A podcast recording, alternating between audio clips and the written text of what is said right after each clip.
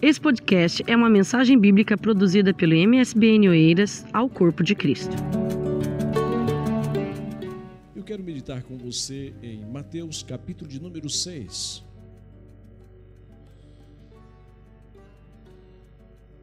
E quero tomar como textual básico de nossa rápida meditação o que nos mostra a bendita palavra de Deus no livro de Mateus, capítulo de número 6, versículo de número 31 ao versículo de número 33, bastante conhecido de todos os que amam a Bíblia e são leitores da bendita palavra do Senhor. Nos diz a palavra do Senhor: Não andeis, pois, inquietos, dizendo: Que comeremos, ou que beberemos, ou que comer, ou que vestiremos? Porque todas essas coisas os gentios procuram. De certo, vosso Pai celestial bem sabe que necessitais de todas estas coisas. Versículo 33. Mas buscai primeiro o e a sua justiça, e todas essas coisas vos serão acrescentadas. Vamos meditar sobre o tema que coisas impedem-nos de fazer a obra de Deus. Que coisa impede-nos de fazer a obra de Deus? A obra de Deus, ela é feita por pessoas comprometidas, pessoas comprometidas com o reino de Deus Pessoas que estão sempre a olhar o reino de Deus ou a obra de Deus como algo superior aos seus interesses próprios. E poderíamos dizer que na vida todos nós temos algumas coisas que nos inquietam, algumas coisas que nos preocupam, alguma coisa que nos muitas vezes tira o sono, algumas coisas que muitas vezes nos leva a ter ansiedade são coisas que muitas vezes nos tira o foco do nosso alvo, do nosso objetivo. Jesus, quando ele começa a falar sobre as coisas que têm levado muitas pessoas a se prenderem demasiadamente, ele começa no versículo 19. Ele começa no versículo 19 falando sobre tesouro, dizendo: não ajunteis tesouro na terra onde a traça, a ferrugem, tudo, e onde os ladrões minam e roubam, mas ajuntai tesouros no céu, onde a traça nem a ferrugem consome, e onde os ladrões não minam nem roubam. E no versículo 23 ele mostra, versículo 22, 21 melhor, ele mostra-nos o porquê. Porque onde estiver o vosso tesouro, ali estará o vosso coração. Aonde está o nosso tesouro, ali está o nosso coração. Nosso coração se apega aonde nós acumulamos riqueza, aonde é a nossa riqueza. Ali nós apegamos o nosso coração, ali nós nos prendemos. Se o nosso tesouro está nas coisas terrenas, que Jesus está nos transmitindo através desse texto, se o nosso tesouro está nas coisas terrenas, nós não vamos ter tempo e nem vamos nos preocupar com o reino de Deus. Não vamos estar preocupado com aquilo que é dos céus. Porque estamos com o coração aqui. E tendo o coração preso aqui, reino de Deus, coisas de Deus, elas passam a ficar em segundo plano. Passam a ficar em segundo plano. E Deus, Ele quer que nós colocamos em primeiro plano na nossa vida o seu reino. Quando Ele fala, mas buscai primeiro o reino de Deus e essas coisas, ele está dizendo das coisas que nós dependemos, necessitamos, precisamos, mas elas não podem ser prioridade em nossa vida. Temos algo superior. Todos aqueles que se prendem demasiadamente aqui, eles vão ficar por aqui. Mas aqueles que usam tudo o que tem aqui em benefício ao reino de Deus e para o seu bem-estar espiritual, mesmo suprindo as suas necessidades pessoais e físicas, ele estará indo embora muito logo para o lugar aonde está o seu tesouro, aonde está o seu coração, que é nas coisas de Deus. Outra coisa que ele coloca aqui como empecilho, coisa que nos impede de fazer a obra de Deus, estarmos envolvidos na obra de Deus, é o versículo 22 e versículo 23, aonde ele mostra dizendo que a candeia do corpo são os olhos, ou a lâmpada do corpo são os olhos. De sorte que se os seus olhos forem bons, todo o seu corpo terá luz. Se, porém, os teus olhos foram maus, o teu corpo será tenebroso. Se, portanto, a luz em ti há, se, portanto, a luz que em ti há são trevas, quão grandes trevas serão? De forma em que o meu olhar, a minha forma de olhar as coisas, a minha forma de olhar as coisas e pessoas, vai com certeza designar o meu tipo de pessoas que sou. Se sou uma pessoa de olhar bondoso, eu vou olhar mesmo o pecador ou a pecadora em um mundo de pecaminosidade, eu vou olhá-lo como uma joia preciosa perdida em meio ao lixo deste mundo.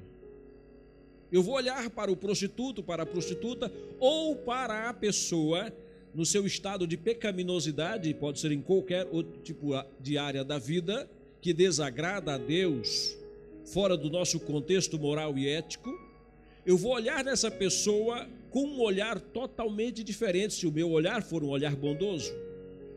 Eu vou olhar nessa pessoa como um campo missionário para que eu possa evangelizá-lo. Eu vou olhar nessa pessoa como uma pedra preciosa que está no meio do lixo e ela precisa ser resgatada, porque o meu olhar é bom. Porque o meu olhar é um olhar bom.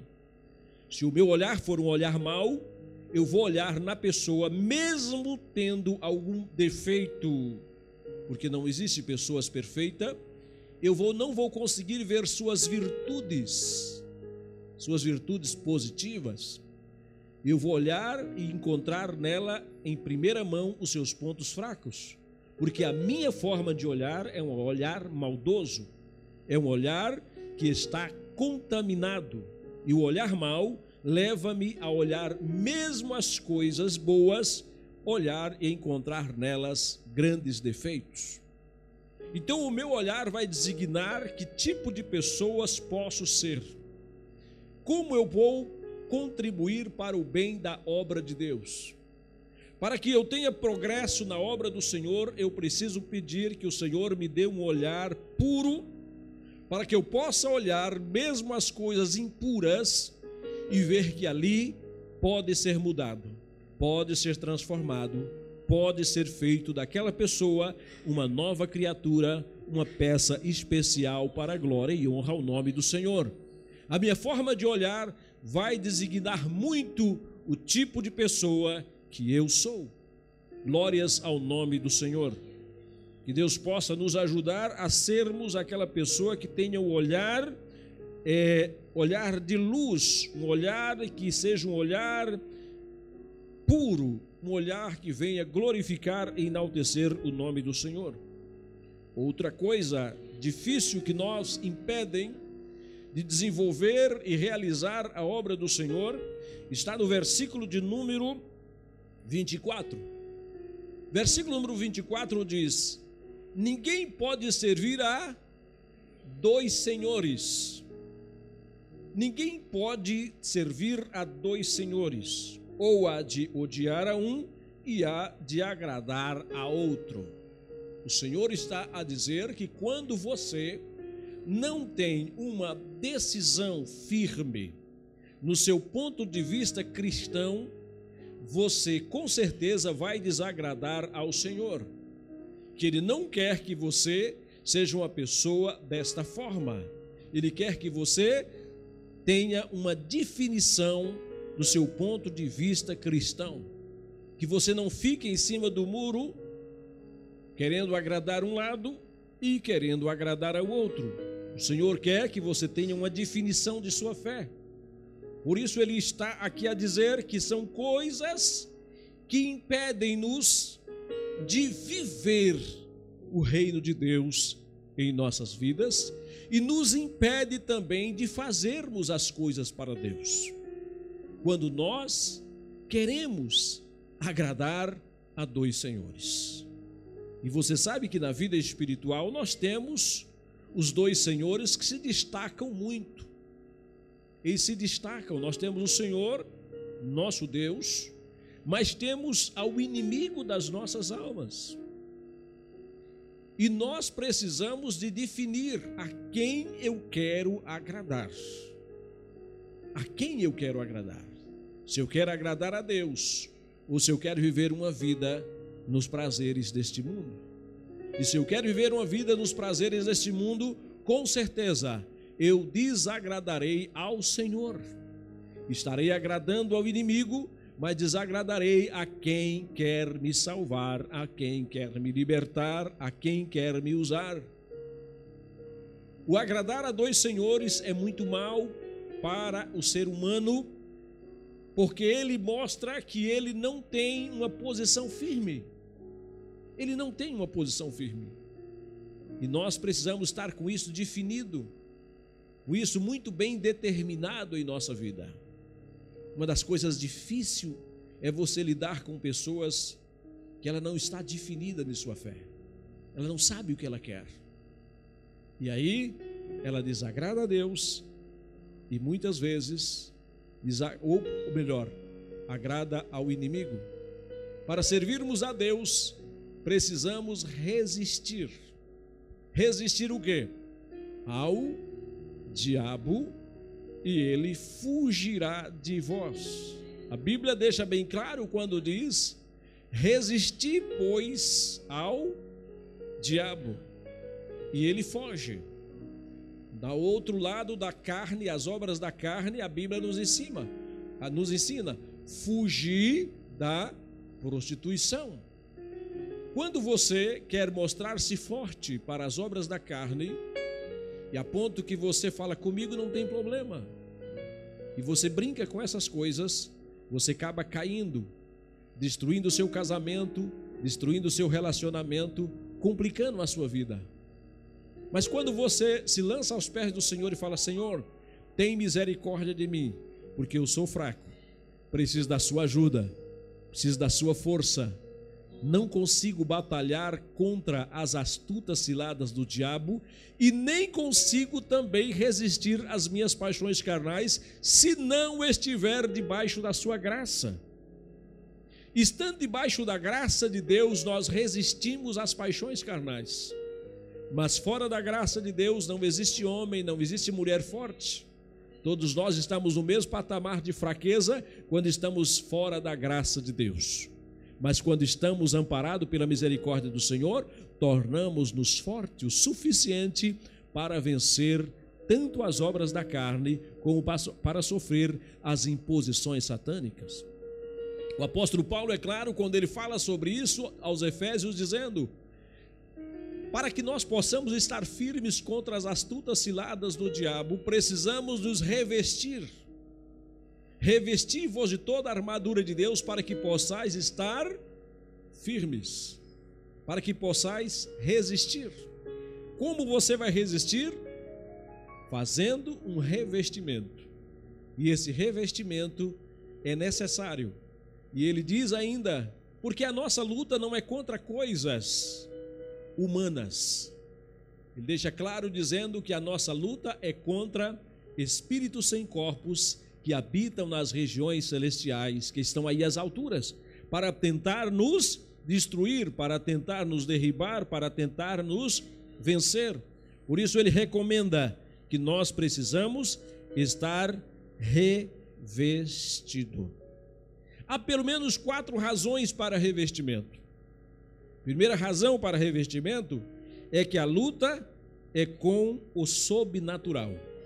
E com o sobrenatural, nós não temos capacidade de, so, de vencê-lo.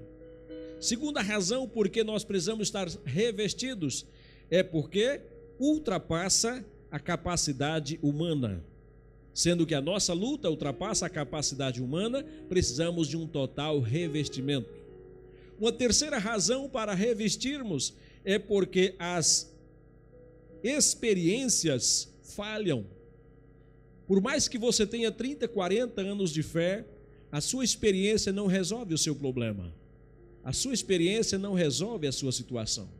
Você pode ter 30, 40 anos, 50 anos de casado, mas você ainda tem problema no seu casamento. E se você não estiver revestidos, você poderá ter quedas inesperadas. E uma quarta razão por que estarmos revestidos é porque o espiritual se discerne espiritualmente. Então precisamos estar revestidos, pois a nossa luta é uma luta tremenda. Não podemos brincar, porque o inimigo não brinca. O inimigo, ele tenta achar brecha, mas quando ele, mas quando ele encontra você revestido, a Bíblia diz que ele se afasta, porque ele sabe que um crente revestido do poder de Deus tem autoridade sobre as suas palavras. Outra razão que Jesus recomenda-nos a estarmos tomando cuidado, porque são coisas que impedem-nos de servir a Ele integralmente na nossa vida, é o que nos diz o versículo de número 25. Preocupações com o que comer, com o que beber e com o que vestir. Aqui nós temos Jesus dizendo: Por isso vos digo, não andeis cuidadosos. Esse cuidadosos aqui seria as preocupações demasiadas quanto à vossa vida pelo que haveis de comer. Tem pessoas que a sua preocupação é com o comer, é com o beber, é com o vestir. E quando o seu cônjuge lhe fala sobre reino de Deus ou um tempo para servir ao Senhor, ele fala: não, nós precisamos nos ocupar mais ao trabalho, porque o que é que comeremos, o que é vestiremos, o que é que calçaremos. Quando diz assim, vamos ao culto, vamos sair um pouquinho mais cedo para ir à igreja, fala, não, eu preciso trabalhar até a última hora, porque senão vai faltar o comer, vai faltar o beber, vai faltar o vestir. É uma das preocupações que tem levado muitas pessoas a deixar o reino de Deus em segundo plano. Mas aqueles que confiam em Deus, eles colocam o reino de Deus em primeiro. E ele sabe que essas coisas são necessárias. Jesus, quando trata sobre isso, ele fala: escuta, vocês estão preocupados tanto com essas coisas? Dê uma olhadinha para, versículo 26. Olha para as aves.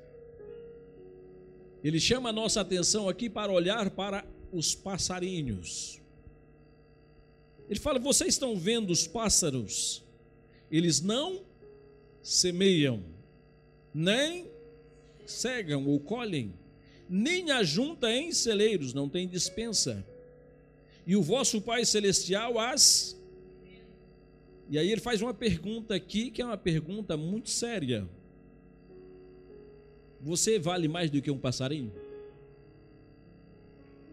Aí Jesus pergunta para você, Jesus pergunta para mim: Você acha que você vale mais do que um passarinho?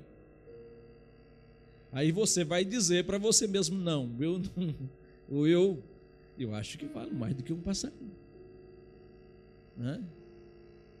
Você vale mais do que um passarinho? Responda para você mesmo.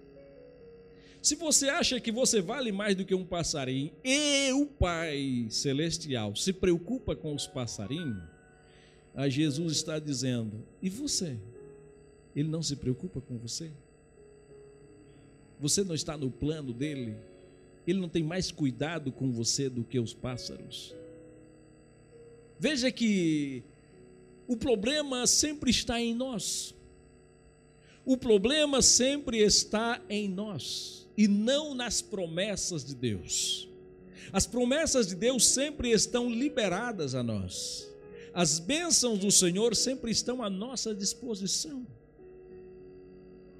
É nós que colocamos Deus em segundo plano, mas Ele sempre está com as suas bênçãos dispensadas a nós. Amém?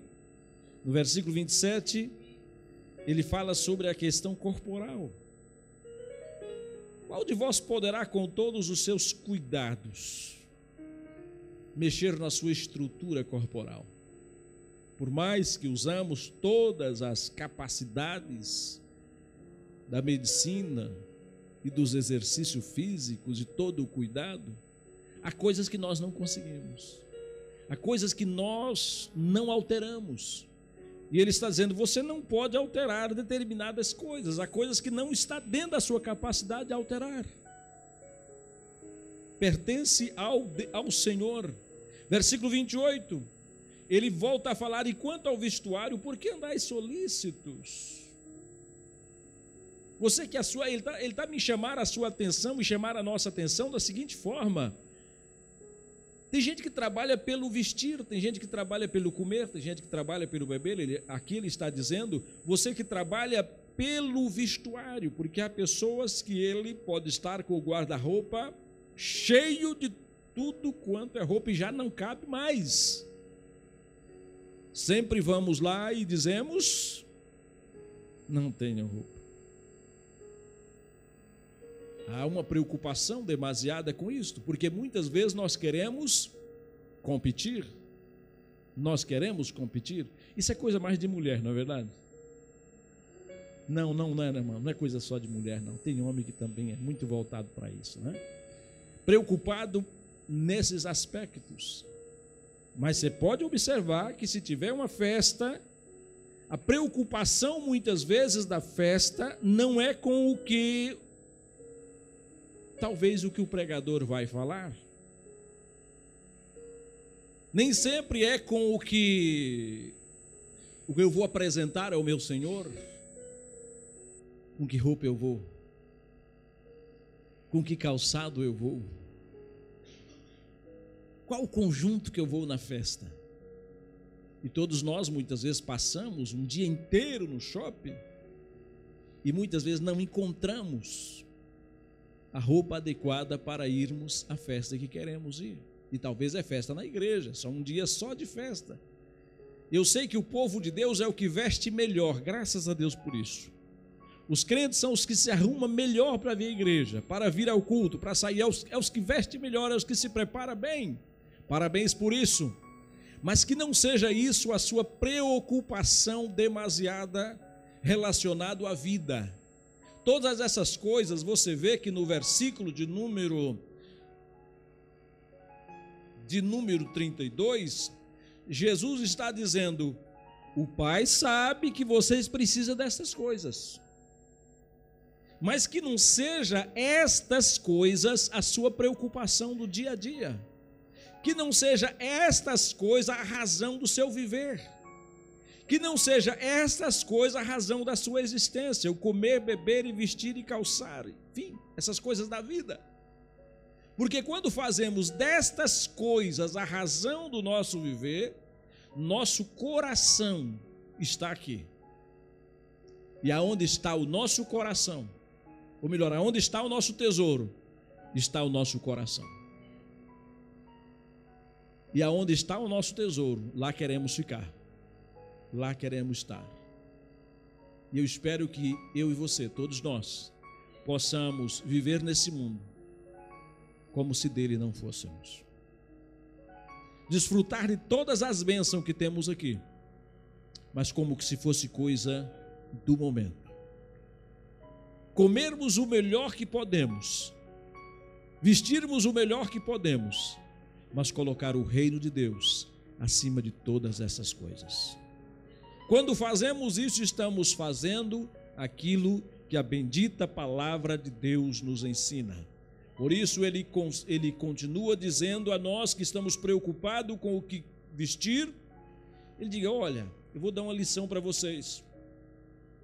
Olha para o lírio dos campos, como eles crescem, não trabalham nem fiam, não é eles que fazem sua roupa e eu vos digo que nem mesmo Salomão, em toda a sua glória, se vestiu como qualquer um deles. Agora você imagine como que era a roupa de Salomão. Imagine como que vestia Salomão. Se o Senhor está dizendo que nem Salomão vestiu como os lírios, o Senhor está a dizer que ele, a quem ele se preocupa e a quem ele cuida, vai vestir muito melhor. Vai vestir muito melhor. Pois assim Deus, versículo 30, pois se Deus assim veste a erva do campo, que hoje existe e amanhã é, desaparece, quer dizer, são coisas que estão por aí, desaparece. Não vos vestirá muito mais a vós, e aqui ele dá uma puxada em nossa orelha, dizendo: o quê? Homens de pequena fé.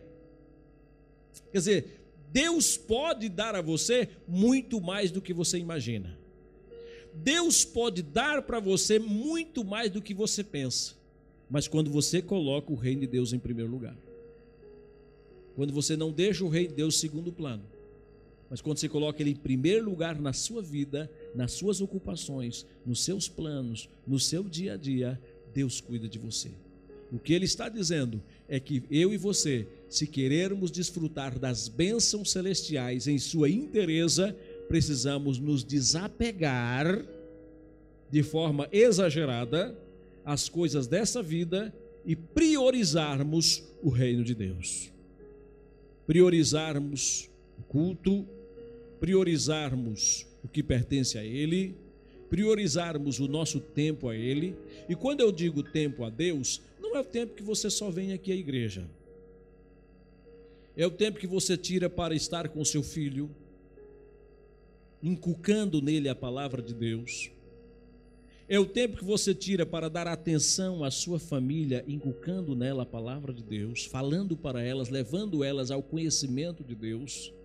Porque você é um, é um ou uma responsável pela educação cristã no seu lar.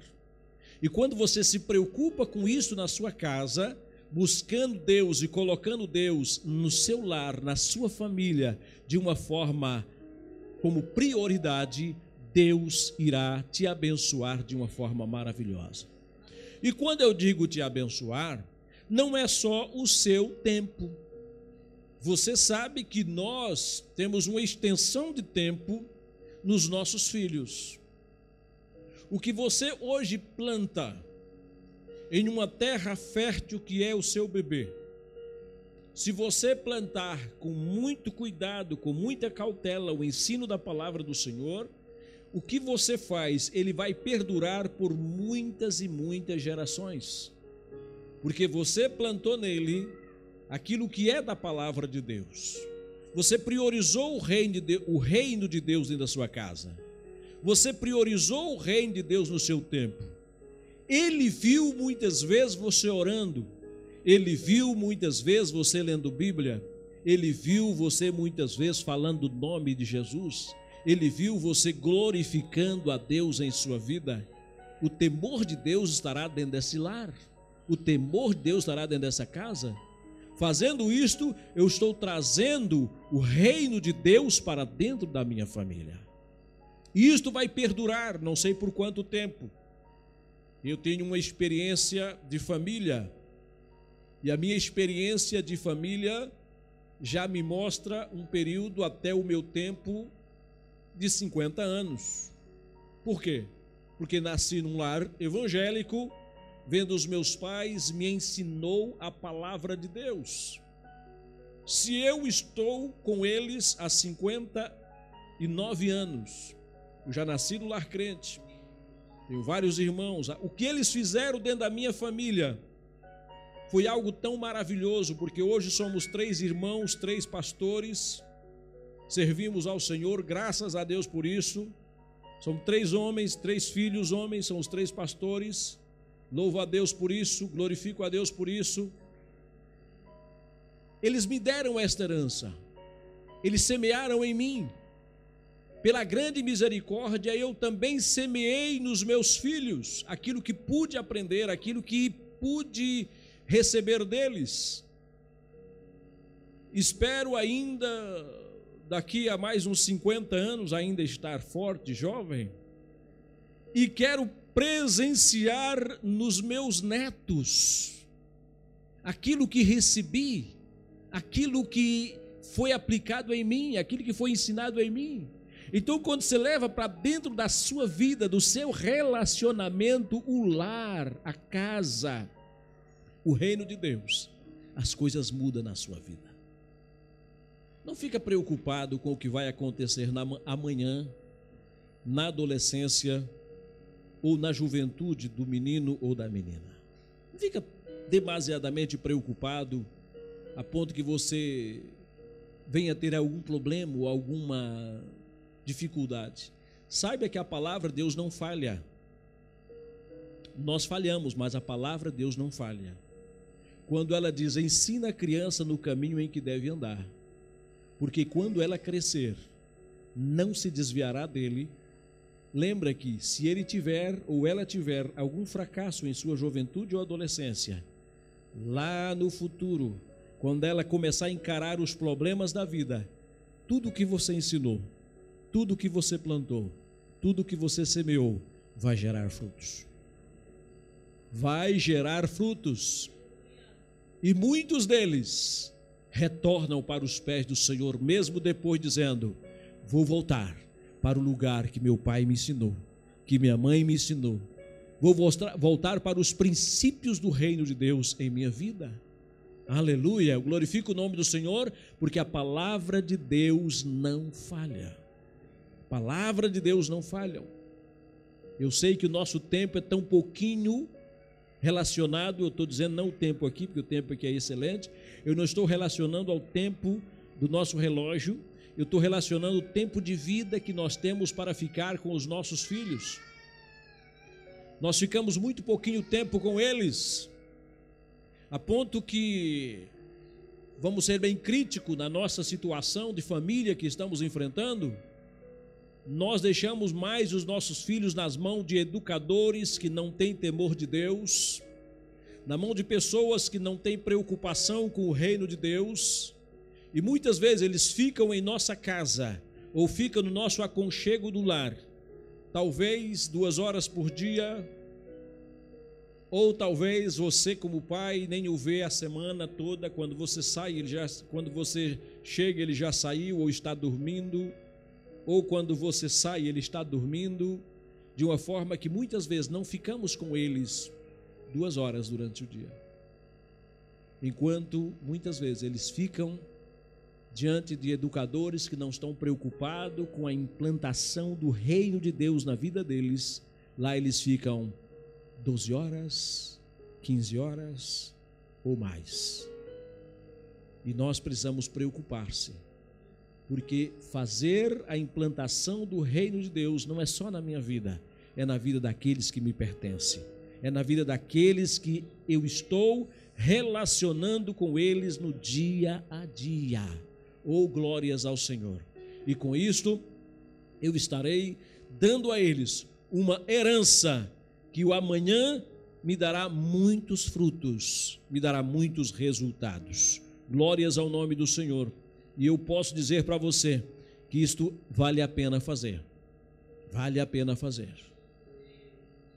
Como já disse, venho de uma família onde a implantação do reino de Deus em nossa casa foi constante e os resultados são maravilhosos. São maravilhosos. Eu já contei isso aqui, mas me força novamente a mente em lembrar-vos que no ano de 79, quando comecei a minha família, quando comecei o meu lar, eu estava cursando naquela época o curso teológico da ETAD, Educação Teológica das Assembleias de Deus. E bem no ano que eu casei, eu fiz o livro chamado Família Cristã da ETAD. No livro Família Cristã da Etade tem uma frase que aquela frase tornou-se em minha casa, tornou-se um um dito do dia a dia ou um quadro aonde quando se entrava na sala lá estava. Lá na sala estava escrito: Cristo é o cabeça desse lar. O ouvinte silencioso de todas as conversas. É o hóspede invisível em todas as refeições. E essa frase me marcou e eu mandei um, né, um rapaz pintar um quadrinho muito simples, mas lá tinha essa frase. para que ele fosse o cabeça do lar, o ouvinte silencioso de todas as conversas e o hóspede invisível em todas as refeições, procurando trazer algo do reino para dentro de casa, para que o reino de Deus fosse presente no meu lar. Não só presente na minha vida, mas presente na vida da minha esposa, presente na vida dos meus filhos. Aleluia, glórias ao nome do Senhor. E que todo visitante, ao chegar em casa, ele sabia cuidado com o que você fala aqui dentro, porque tem um ouvinte silencioso aí que ouve tudo, que está sempre atento ao que falamos. Glórias a Deus, aleluia. Trazer o reino de Deus para a minha vida, para a minha vivência, para a minha família, para o meu lar, para o meu dia a dia, em todo momento, o reino de Deus em primeiro lugar. E como já disse, a palavra de Deus não falha. Nós é que falhamos. Porque ele diz na sua palavra, conforme já lido, não andeis, pois, inquietos. Essa frase aqui é normal entre as famílias quando há uma preocupação. Que comeremos? Que beberemos? Ou que vestiremos? É uma frase constantemente ouvida pelas pessoas. Porém, Jesus está a dizer no versículo 32 que já lemos: Bom, vosso Pai Celestial sabe que necessitais dessas coisas. Ele sabe. Ele sabe. Não é preciso você ficar tão desesperado, ele sabe que você precisa disso. Agora, o que, que ele quer?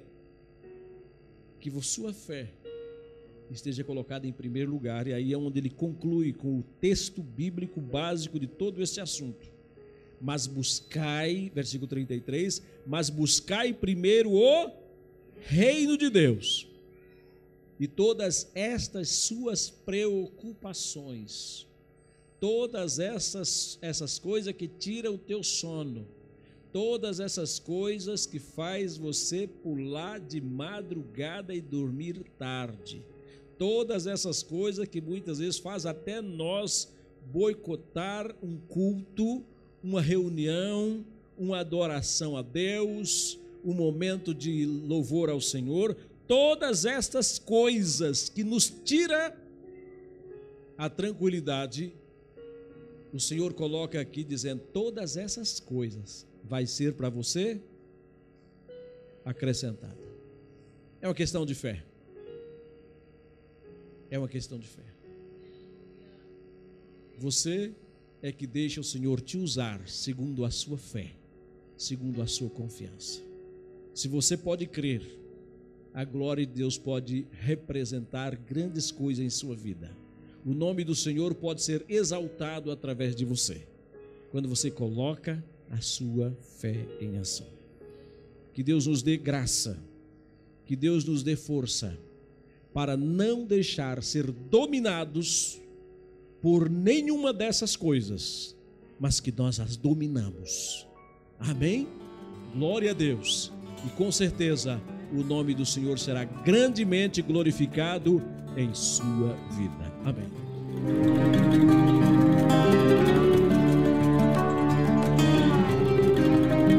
Esse foi mais um podcast, uma mensagem bíblica produzida pela igreja MSBN Oeiras. Siga-nos nas redes sociais, Facebook, Instagram.